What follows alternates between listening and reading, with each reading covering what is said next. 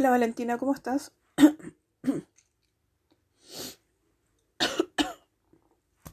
Disculpa. Ah, un poquito de la fila todavía. Eh, bueno, ahora puedo hablar. en general, quisiera mencionar eh, que, por ejemplo, en tu audio lo que me llamó la atención es lo siguiente. Eh, friends, how are they? Después de how they, dice algo de career. Y no, traté de sacarle el contexto y no pude porque la siguiente palabra que venía después decía very controversial. Um, y antes de eso, resulta que no, no entendía. No, traté de sacarlo en contexto y no, no pude. Entonces dice, very controversial to choose in Chile.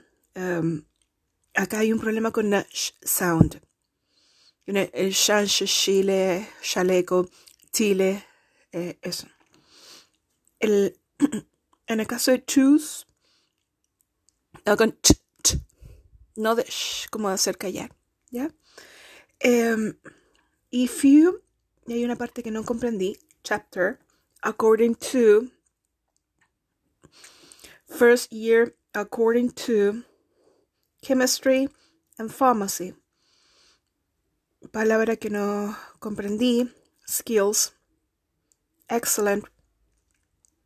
Entonces, eh, eh, me dificultó un poco el tratar de, de, comprender la idea general de algunas partes, ¿ya? Eh,